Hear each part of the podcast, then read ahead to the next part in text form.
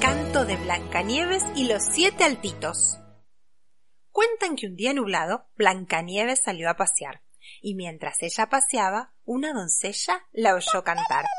Su canto era tan horrible que la doncella se escondió, y Blancanieves, muy triste, a su casita regresó.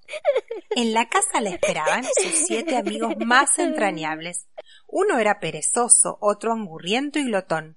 Los demás eran muy amables y la querían un montón.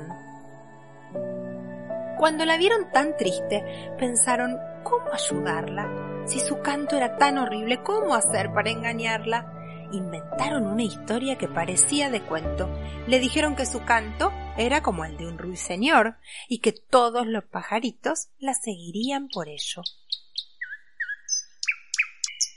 Ella era tan inocente que se creyó la mentira y salía por el prado a cantar todos los días.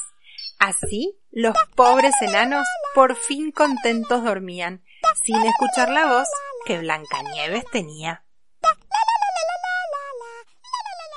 Pero la mentira duró lo que una mariposa, porque nadie aguantaba su voz tan espantosa. Tengo tanta mala suerte, Blancanieves repetía. Ni una academia de canto va a salvarme en esta vida. Lo único que me falta es que crezcan los enanos. Y apenas dijo esa frase, vio pasar a uno más alto. Oh. ¿Es real lo que estoy viendo?